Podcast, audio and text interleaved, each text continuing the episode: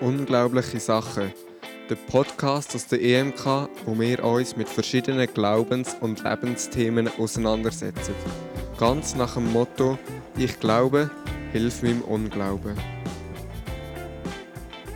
Herzlich willkommen zu Unglaublichen Sachen. Ich bin Anja und darf euch zu dieser neuen Folge begrüßen. Diese Folge nehmen wir wieder mal nicht in der EMK auf, sondern online und ich sehe den Stefan Weller ähm, über äh, WhatsApp. Ich sehe ihn im Bild und kommunizieren wir heute miteinander. Schön, dass du das Gespräch mit uns hier machst. Ja, hallo. Wir wollen auch dich, wir wollen auch dich noch ein bisschen kennenlernen. Und darum habe ich mir zwei weihnachtliche Fragen für dich überlegt, oder so ein bisschen, wo, wo die Zeit von jetzt reinpassen. Und die erste Frage wäre gerade, Wann hast du zuletzt einen eigenen Adventskalender gehabt? Ich habe einen eigenen Adventskalender. Den habe ich sogar gerade eben bei uns aufgehängt. Ähm, das ist der Kalender der andere Advent, den ich sehr mag. Und äh, gleichzeitig äh, machen wir gerade bei uns im Spital, wo ich arbeite, einen Online-Adventskalender, der dann ab 1. Dezember so läuft, dass man auf unserer internen Homepage immer das Fensterli anklicken kann. Also was ist der andere Advent? Der andere Advent, das ist ursprünglich eine Gruppe aus Hamburg, die mal angefangen hat, äh, so einen Adventskalender zu machen, der nicht einfach nur schön ist, sondern der sehr viele interessante Texte zum Nachdenken und tolle Fotos zusammengestellt hat und der immer wieder so versucht, ja, eben eine ganz besondere Seite vom Advent aufzuschlagen. Also du, deine Adventskalender sind mehr so intellektuell, etwas für, für einen Kopf, nicht für einen Bauch oder Magen. Man muss nicht studiert haben, um den zu lesen, aber er ist durchaus ein bisschen anspruchsvoller als einfach nur irgendeine Weihnachtskugel und das Lichtli. Ja. Super. Merci, vielen Dank. Und die zweite Frage, die passt so ein bisschen ins Thema, also in unsere Zeit rein, weil es zum Jahresende kommt. Und viele Leute machen sich ja mit Jahresvorsätze. Und meine Frage wäre an dich, hast du deine Neujahresvorsätze von 2021 erreicht? Nur teilweise. Es gibt einen ganz wichtigen Punkt, den ich leider noch nicht angegangen hat, habe. Und zwar, ähm, ich hatte mir eigentlich vorgenommen, äh, in diesem Jahr einen Französischkurs anzufangen. Ich habe nämlich in der Schule als zweite Sprache neben Englisch nicht Französisch, sondern Russisch lernen müssen, was ich heute auch nicht mehr wirklich kann.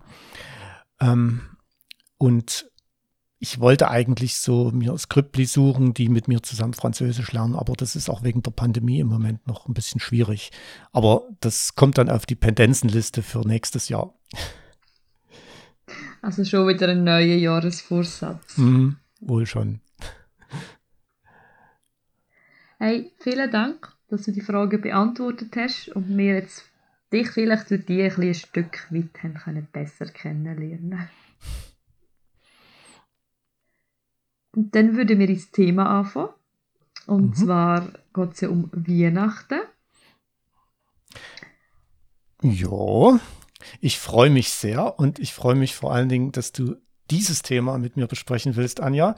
Und ich habe so gedacht, ähm, damit jetzt schon ein bisschen Adventsstimmung aufkommt, zünde ich mal hier bei mir auf dem Schreibtisch in Basel äh, eine Kerze an.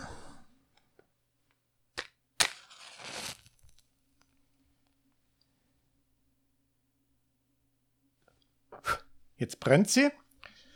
Und am Sonntag ist ja der erste Advent. Dann kann das Licht schon mal anfangen zu leuchten. Ja, die, die den Podcast hören, bei denen ist schon bald der vierte, also der vierte Advent ist bei denen schon vorbei. die sind eigentlich direkt vor der Weihnachtsfeier und Festen. Mhm. No, das ist doch gut. Advent ist Advent.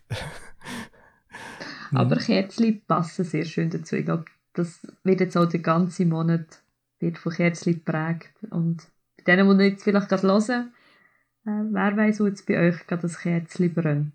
Mhm. Jo.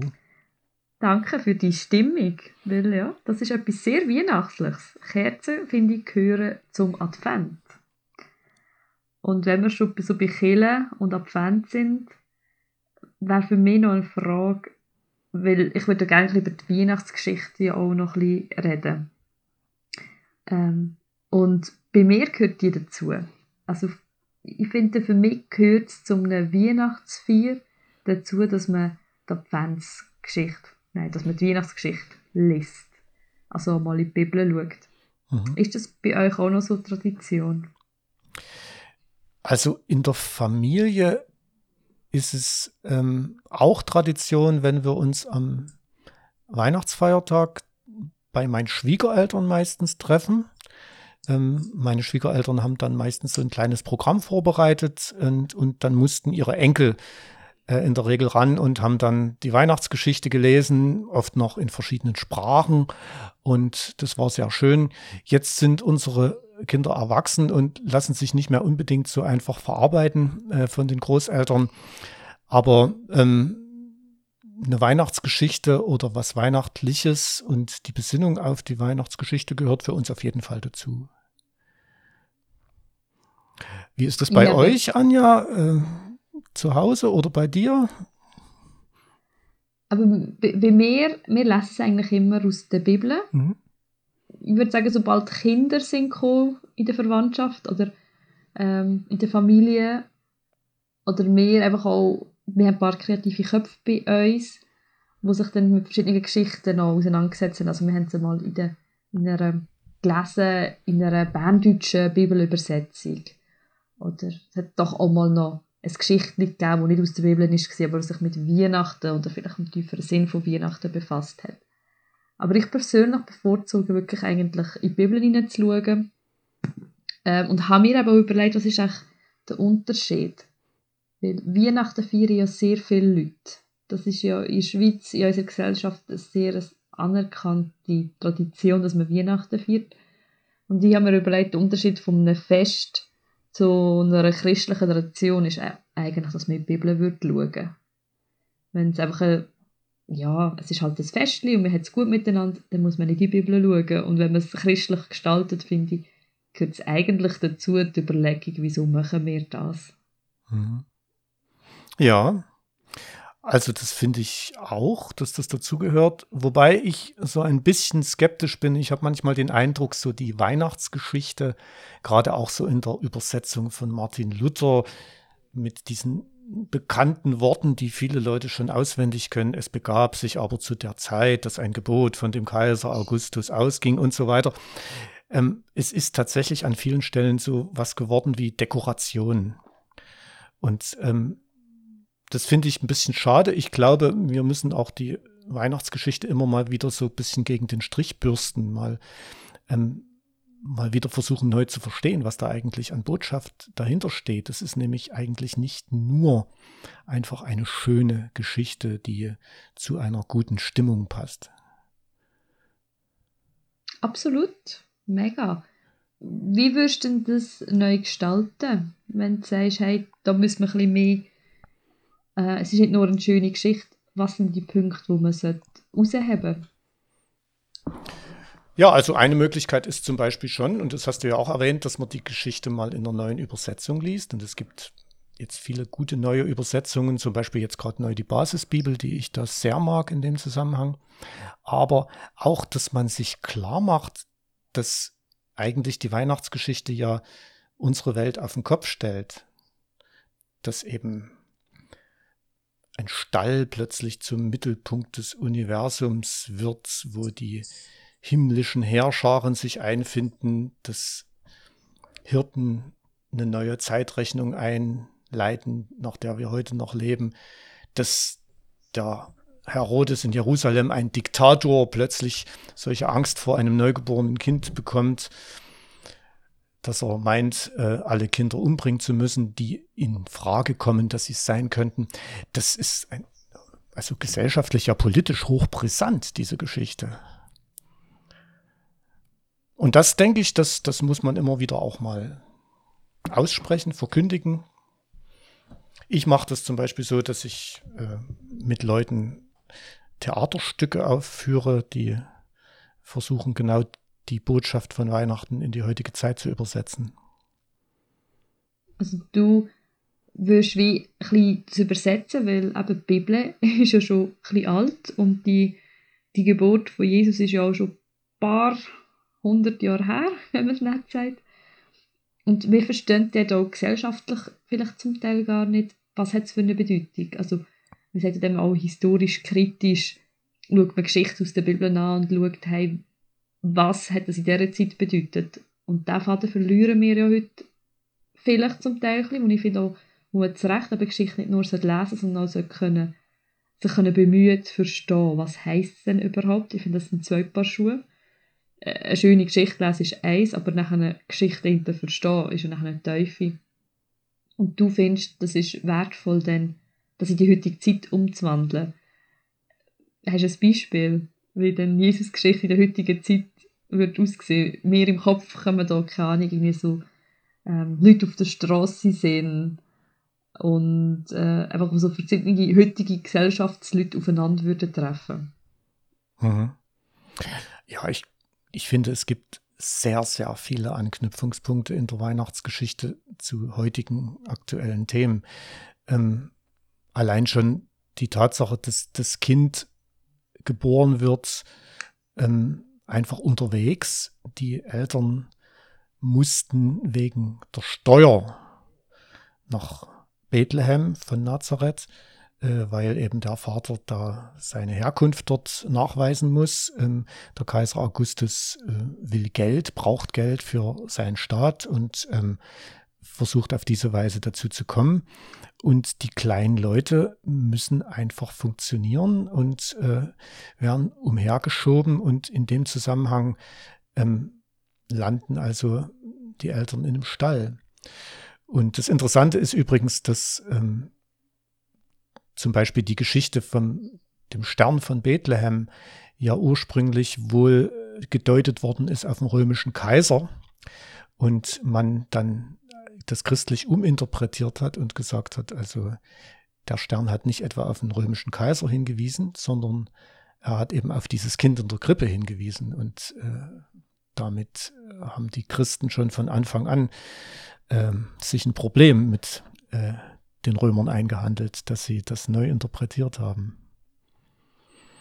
Und ja, darüber hinaus, dass eben Hirten, die damals ja eher zu ganz unteren Schicht der Gesellschaft gehörten, dass die sozusagen die Träger der Botschaft geworden sind, dass das nicht die Gelehrten, Schriftgelehrten und Pharisäer gewesen sind, das ist in der damaligen Gesellschaft auch ja, eine echte Provokation gewesen. Und so könnte man noch weitermachen. Ja, aber ich glaube, die Sachen muss man sich auch bewusst sein. Denn wenn man Geschichte einfach nur liest, oder weil man sagt, hey, man, es ist halt Weihnachten, wir gehen halt in die Kirche und in der Kirche wird eigentlich meistens die Weihnachtsgeschichte auf geführt an Weihnachten. Oder gibt es halt einen Weihnachtsgottesdienst und da wird das schön erzählt. Aber ich frage mich manchmal, oder ich würde mir manchmal ein mehr wünschen, man würde es vielleicht ein bisschen kritischer erzählen oder ein bisschen genauer, was denn Bedeutung ist. Weil wenn man Geschichte einfach erzählt und sagt, hey, man macht einen schönen Familiengottesdienst, fragt man, wie viel vom Hintergründigen kommt denn auch überhaupt bei den Leuten an. Dann ist es doch einfach nur ein schöner Anlass und ich, ich würde sagen, wir können amigs noch ein bisschen bisschen mehr auf den Punkt gehen. Was bedeutet es denn wirklich und was hat es denn ausgelöst? Mhm. Wobei ich denke, dass Weihnachten ein schöner Anlass ist und dass man schöne Bräuche dort äh, praktiziert, das will ich niemandem nehmen. Ich finde, das ist ein wunderschönes Fest, gerade auch mit, mit der ganzen Atmosphäre und mit dem, was man da macht, bis hin zu, zur Musik und den Liedern, die man singt, die ich sehr mag, immer an Weihnachten. Aber eben, es darf auch ein bisschen mehr Tiefgang haben und äh, es langt aus meiner Sicht nicht, dass man eben für einen Moment mal so ein bisschen versucht, den Alltag zu vergessen und so ein bisschen Harmonie entweder zu erleben oder vielleicht auch leider nur sich manchmal vorzuspielen.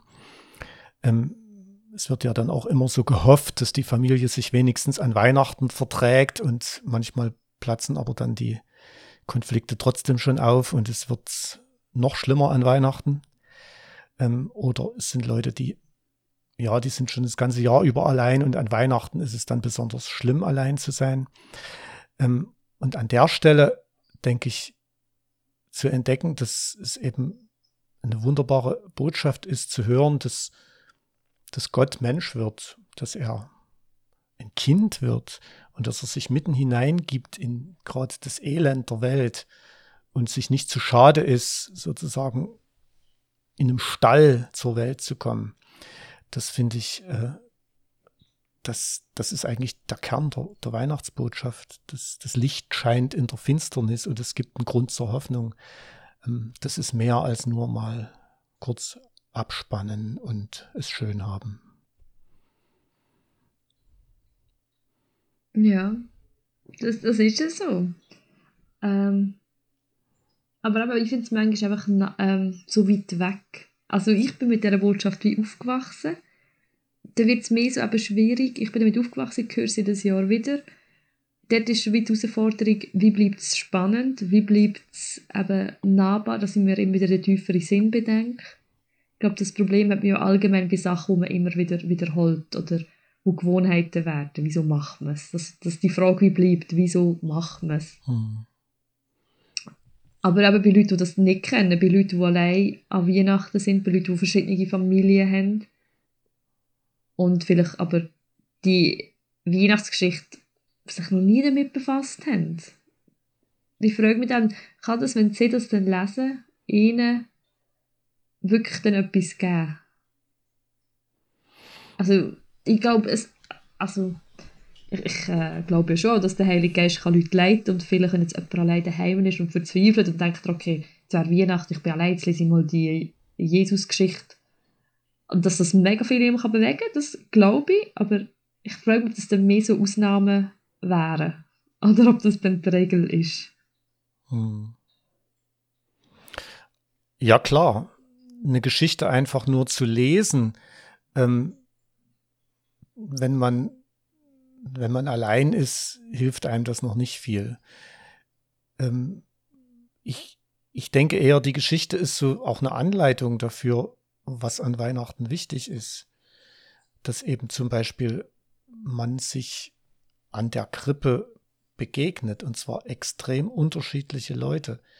Und äh, deshalb sollten Weihnachtsfeiern eben auch nicht einfach nur Feiern mit den eigenen Leuten sein, sondern in der Kirche versuchen wir ja immer auch ganz unterschiedliche Leute äh, einzuladen und, und, anzusprechen oder auch zu ihnen hinzugehen. Ähm, in der Weihnachtsgeschichte begegnen sich eben zum Beispiel die ganz einfachen Hirten und die Weisen aus dem Morgenland, die ja später sogar zu Königen gemacht worden sind in der Tradition, ähm, die wahrscheinlich ähm, unwahrscheinlich darunter gelitten haben, wie das in dem Stall gestunken hat, weil sie das nicht gewöhnt waren. Und ich kann mir vorstellen, dass sie vielleicht sogar deshalb Weihrauch mitgebracht haben, unter anderem, um den Stall ein bisschen besser riechen zu lassen. Ähm, also da wird so ein bisschen deutlich, ähm, was Weihnachten nämlich dann auch bedeutet, dass eben bei dem Kind auch Leute zusammenfinden, die sonst nie zusammenfinden würden. Und äh, um das mal noch ein bisschen zu ergänzen, ich glaube, die Kirche ist auch genau dazu da, dass eben ganz unterschiedliche Leute ähm, zusammenfinden, gerade an Weihnachten, die sonst nie zusammenfinden würden. Äh, einfach weil sie vom Milieu her anders sind, aber zum Beispiel auch, weil sie zu unterschiedlichen Generationen gehören. Ähm, es ist zum Beispiel so, dass an Weihnachten auf die Kinder, die sonst im Ausland sind oder irgendwo studieren, dass die mal nach Hause kommen und mal wieder den anderen, mit denen sie in der Schule gewesen sind, begegnen ähm, und plötzlich merken, aha, ja, es gibt ja auch noch die anderen, was ist denn eigentlich aus denen geworden? Ähm, also es gibt so ganz viele Anknüpfungspunkte, wo man sagen kann, zu Weihnachten, da begegnen sich völlig unterschiedliche Leute. Und der Stall, der wird plötzlich zu einem Ort, der muss äußerlich nicht besonders gut sein, aber da, da geschieht was, was sonst nirgendwo anders geschieht. Oder ganz selten nur. Das ist so, so meine Hoffnung für Weihnachten, dass das immer wieder passiert. Und dann bleibt es auch nicht nur einfach so ein Fest, wo man sich selber feiert und seine gute Stimmung Ja, da stehen Begegnungen eigentlich mehr im Zentrum. Begegnungen mit, mit Gott, Gott ist Mensch geworden und Begegnungen mit er ist zu uns allen gekommen, so unterschiedlich wie wir sind und wir begegnen uns einander in dem. Ja, ich habe das jetzt ganz bewusst versucht, auch sehr, ich sag mal, ja, man könnte sagen, soziologisch zu formulieren, ähm, weil ich, ähm, ich bin Pfarrer und von mir erwartet wird, dass ich noch ein paar fromme Worte dazu sage, aber das kann ich immer schon auch. Ähm, aber mir ist es eben auch wichtig, dass gerade Leute, die, die vielleicht mit dem Wort Gott oder auch mit der Vorstellung, dass Gott Mensch geworden ist, nicht so viel anfangen können, dass die verstehen, worum es da eigentlich geht, dass es nicht nur darum geht, dass man da so eine so ein religiöses Wunder zelebriert, sondern dass dort eigentlich das geschieht, ähm, was es Menschsein eigentlich ausmacht. Ähm, und also mir gefällt zum Beispiel dieser Spruch sehr schön, der heißt, Gott wird Mensch, ähm, dann mach's wie Gott, werde auch Mensch.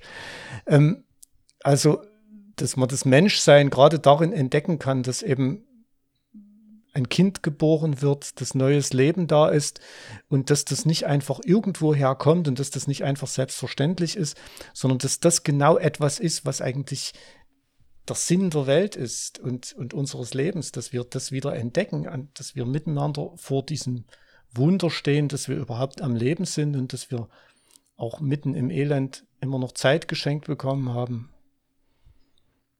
Hm. So in der Richtung. Ja. Ja, das wäre jetzt auch ein gutes Bild, um vielleicht aber Leuten können Weihnachtsgeschichte zu erklären, die mit Killen oder diesen theologischen Gedanken nicht viel anfangen können. Wenn man dann da kommt von Jungfrauengeburt und äh, Gott hat eben da, äh, ist jetzt Mensch geworden, dass es mega abstrakt und theologische Sachen sind. Und wenn man sagt, hey, es geht um, um Begegnung, um Mensch sein, wir haben das Geschenk vom, vom Leben. wenn ich sicher bin, auch ein Geschenk von, von der Zeit, was wir in diesem Leben machen. Und ähm, das geht's. Auf jeden Fall. Und gerade die historisch-kritische Arbeit an den Texten, die kann uns ein bisschen helfen, wirklich auf das Wesentliche zu kommen. Wenn man versteht, dass wie damals Geschichten erzählt worden sind und wenn man versteht, wie die Leute damals gedacht haben, dann wird auch deutlicher, warum sie zum Beispiel von Jungfrauengeburt gesprochen haben, was ihnen daran wichtig war, ähm, äh, wie sie aber auch gleichzeitig versucht haben, deutlich zu machen, dass das Kind in der Reihe der Nachkommen von David steht, weil eben die Hoffnung des jüdischen Volkes eben auf einen Nachkommen von David gelegt worden ist und wie die Geschichten, die natürlich literarkritisch gesehen eigentlich Legenden sind, äh, ganz wichtige Wahrheiten aussprechen. Ähm, und man muss heute nicht das Weltbild von damals übernehmen, das die Leute hatten, als diese Geschichten zum ersten Mal erzählt worden sind. Und trotzdem bleibt die Botschaft. Ja. Ja, ich glaube, was mir immer am meisten Mühe hat gemacht, oder was ich jetzt auch neu nochmal befasst habe, ist mit dem, mit dem Königsbild weil ich habe gefunden, ich kann in meiner Gesellschaft mit einem König wie einfach auch gar nicht viel anfangen. Und dort bin ich noch bei den Vorbereitungen eigentlich auf Geschichten gestoßen und ich denke, das eigentlich schon lange mal wissen und glaube auch so ein historisch kritisch sind von der Geschichte her, dass ja dann äh, mit dem, mit dem, äh, mit dem Kaiserkult, wo ja der Julius Caesar auch zum wo er gestorben ist, von seinem Sohn, Adoptivsohn, zum König, also zum, zum einem Gott auserkoren ist, was ja ihn indirekt zum einem Sohn von einem Gott gemacht hat. Und man hat ihn ja sehr verehrt. Und genau in dieser Zeit ist eigentlich dann auch Jesus auf die Welt gekommen, ein Gott, wo, wo man, also ein Mensch, wo man sagt, er ist auch Gottes Sohn, in einem Stall, im Sinn, ähm, ja, nicht, nicht, nicht sehr in einem, in einem schönen Rahmen, nicht so wie der Kaiserkult, der halt alles auch sehr prunkvoll gemacht hat. Und das habe ich noch ein schönes Bild gefunden, einfach halt zum Verstehen, dass man halt Leute so verehrt hat. Das ist mir mega Freund heute. Das ist, ich, ich bin, habe nicht so den Hang dazu, irgendjemanden zu verehren oder anzuhimmeln oder anzubeten, eine Person. Und das ist dann noch viel, viel mehr gewesen. Hm. Ja, also das finde ich ein wunderschönes Beispiel, äh, wie eben man einerseits das verstehen muss, warum die Leute damals äh, sozusagen Jesus diesen, diesen, diese Hoheitstitel gegeben haben. Ähm, eben der, der Christus, der Gesalbte, das ist eben sozusagen tatsächlich sowas wie der, der Gegenkaiser. Es ist tatsächlich so, äh, und deshalb sind sie ja auch verfolgt worden, weil sie faktisch die Autorität des Kaisers äh, ja gar nicht mal abgelehnt haben, einfach, sondern sie haben einfach einen anderen Herrn äh, angebetet und das, das war das Problem. Ähm, das, das ist schon das ist schon wichtig. Aber mir geht es schon auch ähnlich, dass ich denke, heute müssen wir anders davon reden. Ähm, und, und ich habe auch ein Problem damit, wenn man immer von, von Jesus als, als dem König redet und dann denkt, man müsste ihm jetzt sozusagen so, eine, so, eine, so einen monarchischen Charakter geben, so als wäre Gott so ein, so ein Autokrat, so ein, so, ein, so ein Diktator, der, der einfach nur herrscht. Ähm, Jesus hat ja sehr schön gezeigt, dass seine Art zu herrschen eben ganz anders ist. Also für mich ist das, ich würde es eher so sagen, wenn wir, wenn wir von, von, von dem Kind in der Krippe, das, das plötzlich zum König wird, reden, dann ist das eben so, so, ein, so ein richtig so ein Gegenkönig, in dem Sinne, dass man sagt, es ist ein völlig anderer König als die, die bisher geherrscht haben. Das ist so, also ein Beispiel für mich ist zum Beispiel die Heilsarmee. Ähm, die, das ist auch keine Armee, die mit, mit Waffen irgendwie umhergeht. Die haben zwar äh, diesen Namen Heilsarmee, aber eben es ist eine, eine Anti-Armee, die, die also komplett gewaltlos ist. Und so ähnlich verstehe ich das auch mit dem Königstitel. Mir kommt gerade von ähm, so Comics sind und es gibt ja auch die Anti-Helden. Mhm. Ähm, und dass Jesus eigentlich auch ein so ein Anti-Held ist. Eben, wo, also der Comics hat sich das ja auch bildet. Man hat immer die super tollen Comic-Helden gehabt, wo alles perfekt ist. Und da hat man mal gesellschaftlich einfach gefunden, hey, irgendwie den Collar gehabt, kam jetzt auch nicht mega aus. Von daher man muss eine Person machen, die weiß nicht, etwas Tragisches erlebt hat, die seine Herausforderungen hat mit irgendwie, auch nicht Alkohol oder Personen oder so. Aber er hat Superkräfte und macht etwas und schlussendlich kämpft er auch fürs Gute und da sind so die Anti-Helden gekommen. Jesus passt ja auch nicht ins Bild rein. Mhm. Das ist nicht das, was man erwartet hat und das ist eigentlich auch so ein, bisschen ein Anti-Held. Ja, und einfach die Tatsache, dass sozusagen das Kind, das in der Krippe ist und eigentlich ganz bedürftig noch ist und überhaupt noch nicht äh, irgendwie was tun kann, also ein, ein minderjähriger König, es wird nicht einfach gesagt, der wird irgendwann mal König, sondern der ist König, gerade als Kind, weil Jesus hat ja auch mal gesagt, ihr müsst werden wie die Kinder, wenn ihr ins Reich Gottes kommen wollt. Ähm, Herbert Grönemeyer hat ja mal ein Lied gesungen, äh, Kinder an die Macht und hat das mhm. so ein mhm. bisschen auf die Spitze getrieben. Äh, und da kommen dann die Armeen aus Gummibärchen vor oder so. Also äh, da, da, da wird nochmal deutlich eben, die Macht der Liebe, die mit Jesus kommt, ist tatsächlich eine, eine völlig andere Form von Macht, die aber eben auch unheimlich kraftvoll ist und eben am Ende sogar einen Tod überwindet. Das das finde ich ist, äh, das geht in Weihnachten los, was dann eben sozusagen mit Jesus am Kreuz in seiner Auferstehung weitergegangen ist.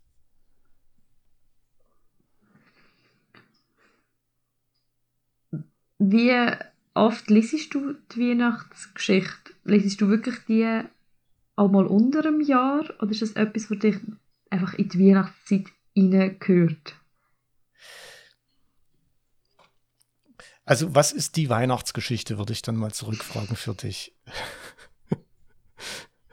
Ja, ich habe ein bisschen Mühe mit dem Begriff Weihnachtsgeschichte. Mir kommt immer so Charles Dickens in Sinn. Mhm. Äh, die Weihnachtsgeschichte, oder? Äh, mit den drei Geistern. Habe ich nie ähm, gelesen, aber ich ahne, worum es geht, ja. ja. mir, mir, kommt immer das bei Weihnachtsgeschichte in Sinn. Und ich muss immer ein bisschen überlegen, ah nein, wir sind in der Kirche. Ähm, aber das, was ich meine mit, mit dem, was ich gesagt habe, ist äh, so, das, was man so klassisch eben kennt.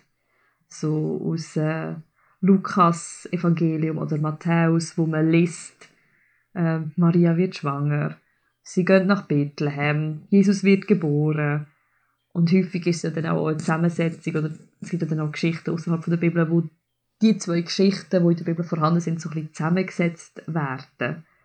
Äh, Mhm. Weil es hat ja nicht nicht in beidem kommt immer das Gleiche vor und sie haben zum Teil ein bisschen andere Ansicht oder noch ein bisschen Schwerpunkte drin. Ja, genau. aber ich, ich möchte deiner Frage nicht ausweichen. Ich, äh, ich bin natürlich ein Berufsbibelleser. Ich äh, komme natürlich vor allen Dingen in der Advents- und Weihnachtszeit äh, auf diese Texte, weil sie dann einfach dran sind. Es gibt ja so Vorschläge, welche Texte man predigt. Ähm, und dann ist das für mich die Zeit, wo ich diese Texte erstmal auch für mich wieder neu lese und hoffentlich nicht nur, damit ich sie dann sozusagen immer gleich verwerten kann, sondern dann lese ich sie schon auch mal für mich.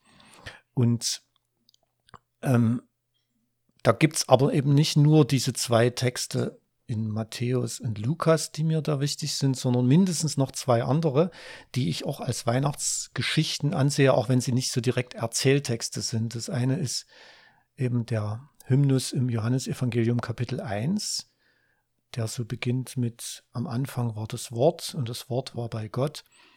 Und dann später heißt es dann, und das Wort wurde Fleisch, also wurde Mensch und wohnte unter uns und wir sahen seine Herrlichkeit. Das ist eigentlich auch ein Weihnachtstext.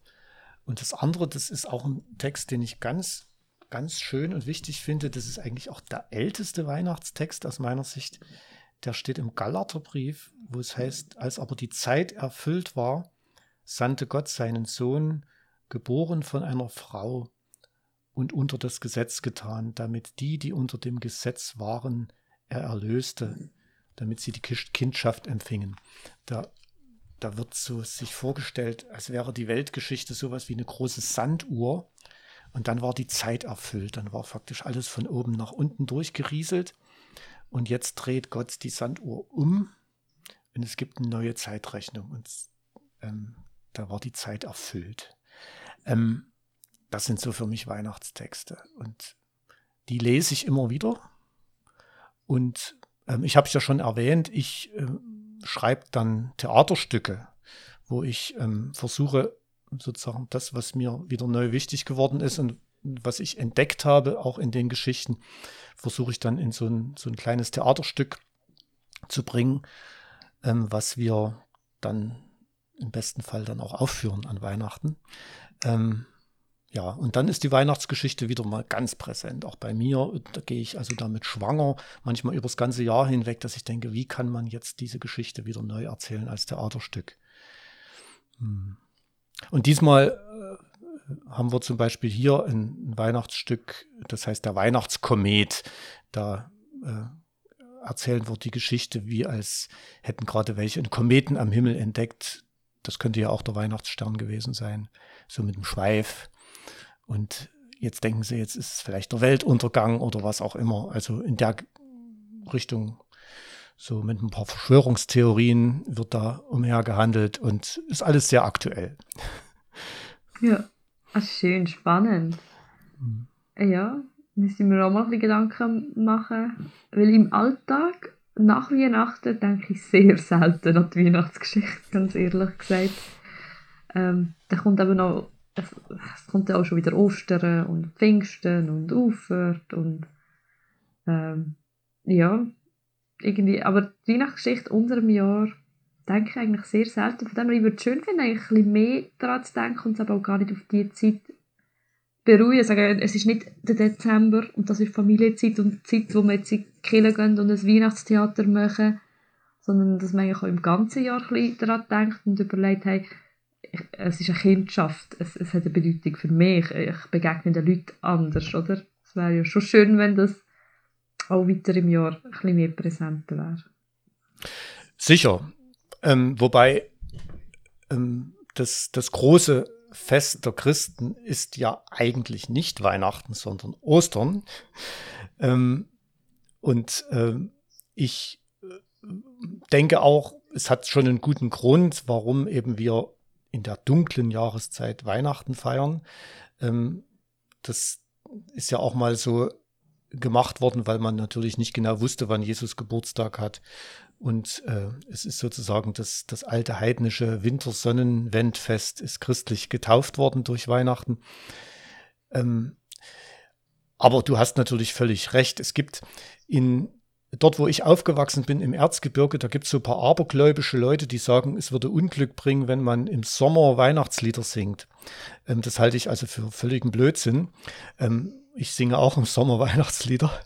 Ähm, aber es ist natürlich schon so, die, die, diese spezielle Stimmung von Weihnachten, die hängt auch sehr mit der, mit der dunklen Jahreszeit zusammen. Ein Licht im Dunkeln anzuzünden.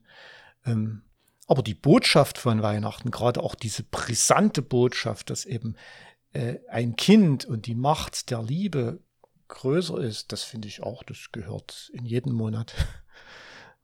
ja, aber ich glaube, es ist natürlich auch sehr europäisch. Jetzt, äh, also das Weihnachten am Strand mit Palmen kann ich mir nicht vorstellen, ist aber in anderen Ländern ja durchaus einfach die Realität. Genau. Ja, und eben, die machen es uns dann vor, dass Weihnachten nicht unbedingt immer nur mit mit Schnee verbunden sein muss oder eben dunkler Jahreszeit.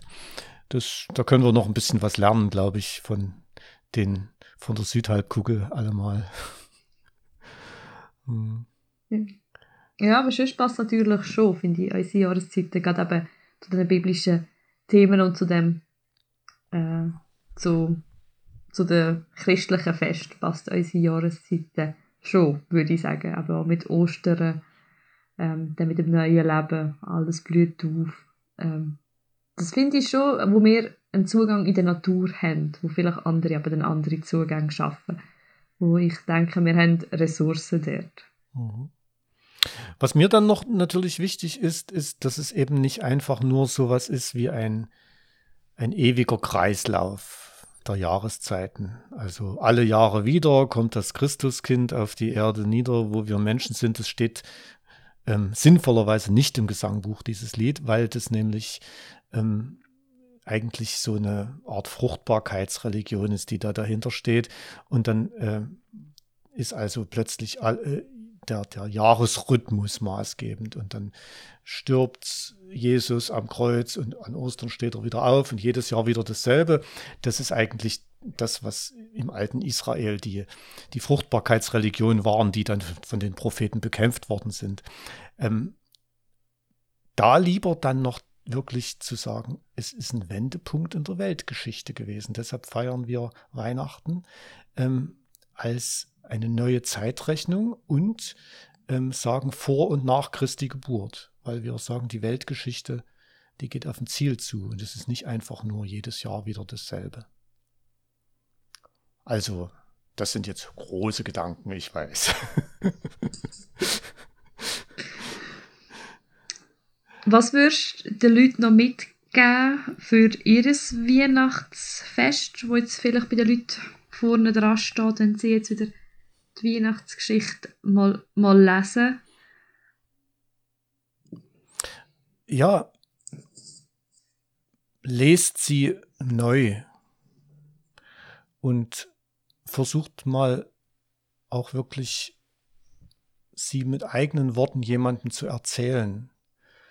Ähm, erzählt davon, dass die Geschichte eine Hoffnungsgeschichte ist für die Menschen, die in großem Elend und großer Sorge leben. Ähm, und vielleicht braucht es dazu eine neue Übersetzung oder was auch immer, aber vor allen Dingen braucht es eine Entdeckung, dass die Geschichte eben wirklich nicht nur Dekoration ist, ähm, die dazugehört. Ähm, wir sind ja so in so einer dunklen Zeit, nicht nur wegen Weihnachten, sondern eben auch wegen Covid-19 und der ganzen Pandemie. Und ähm, es ist aus meiner Sicht schon, schon wichtig, dass wir uns Zeichen der Hoffnung gegenseitig senden. Und eben an der Grippe begegnen sich gerade auch Leute, die völlig unterschiedlich ticken. Ich sag mal so, geimpfte und ungeimpfte.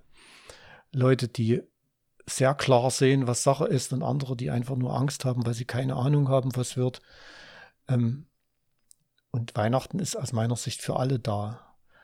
Und wenn es da irgendwie einen Punkt gibt, wo man sagen kann, es ist besser, ein Licht anzuzünden, als auf die Dunkelheit zu schimpfen, dann hat Weihnachten seinen Sinn erfüllt. Auch wenn das ein altes chinesisches Sprichwort ist, das schon vor Christi Geburt entstanden ist, ähm, hat es trotzdem hier einen guten Platz. Ja, dass man Weihnachten das Jahr eben vielleicht wieder mal ein bisschen neu nutzen bewusst feiern, ähm, Leute zusammenführen, die Augen aufmachen, hey, wem begegne ich? Ähm, und auch offen sein für die Begegnung. Ich glaube, das ist auch mega, mega wichtig. Man kann ja vielen Leuten begegnen, aber nicht offen sein, sondern schauen, hey, was verbindet uns und nicht was trennt uns. Ja, und dann muss man natürlich noch dazu sagen, ähm, in Zeiten von Kontaktbeschränkungen ist das natürlich eine echte Herausforderung. Aber das kann man lösen, zum Beispiel so wie wir jetzt hier. Ne? Wir sind online präsent miteinander und unterhalten uns zwischen Aarau und Basel. Und ich finde, ähm, da kann man nicht einfach sagen, ja, wir bleiben jetzt mal unter uns, weil es nicht anders geht, sondern es gibt dann einfach neue Möglichkeiten und da muss man vielleicht ein bisschen Ideen entwickeln. Das finde ich eine wichtige Sache an der Stelle. Und ja, die andere, die, da hab, ist mir auch gerade noch was eingefallen, aber das, das habe ich jetzt im Moment wieder vergessen. ähm,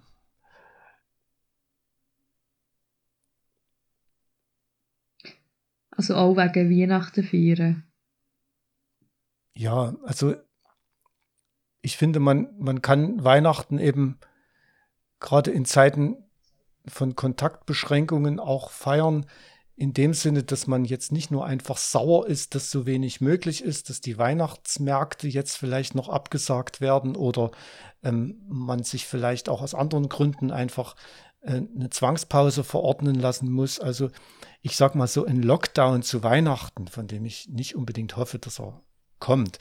Aber er wäre zumindest an Weihnachten weniger eine Katastrophe als vielleicht im Sommer, wo wir mehr draußen sind. Ähm, vielleicht hilft es uns sogar sozusagen zu einer Zwangspause, dass wir eben nicht unbedingt shoppen müssen, dass wir nicht unbedingt rennen müssen in der Adventszeit, sondern sagen, okay, jetzt ist uns hier eine Pause zur Besinnung verordnet, lasst uns die so gut wie es geht nutzen ähm, und machen wir das Beste draus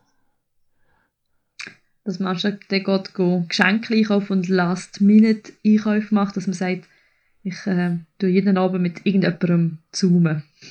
Zum Beispiel. Und habe Begegnungen. Genau, eine ja, Weihnachtsfeier an Zoom, warum nicht?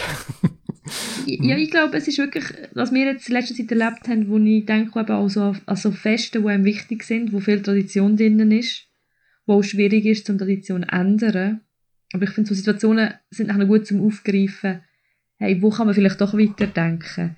Nicht, dass wir stehen bleiben, sondern sagen, hey, den Kern nehmen wir und wir denken weiter. Was möchten wir eigentlich mit dem Fest? Was möchten wir eigentlich erreichen? Was möchten wir eigentlich machen? Und dass man sich das überlegt und dann weiterdenkt und nicht sagt, wir können es jetzt nicht so machen wie die letzten 50 Jahre, also machen wir nichts. Das, äh, finde ich, ist nicht ganz zeitgemäß. genau. Und wenn wir das nicht selber merken, dann gibt es vielleicht von außen manchmal Anstöße, die wir uns nicht gewünscht haben, aber die uns da wieder mit der Nase drauf stoßen. Dann haben wir auch was gelernt. Also äh, Stefan, vielen Dank für das Gespräch und für deine Zeit.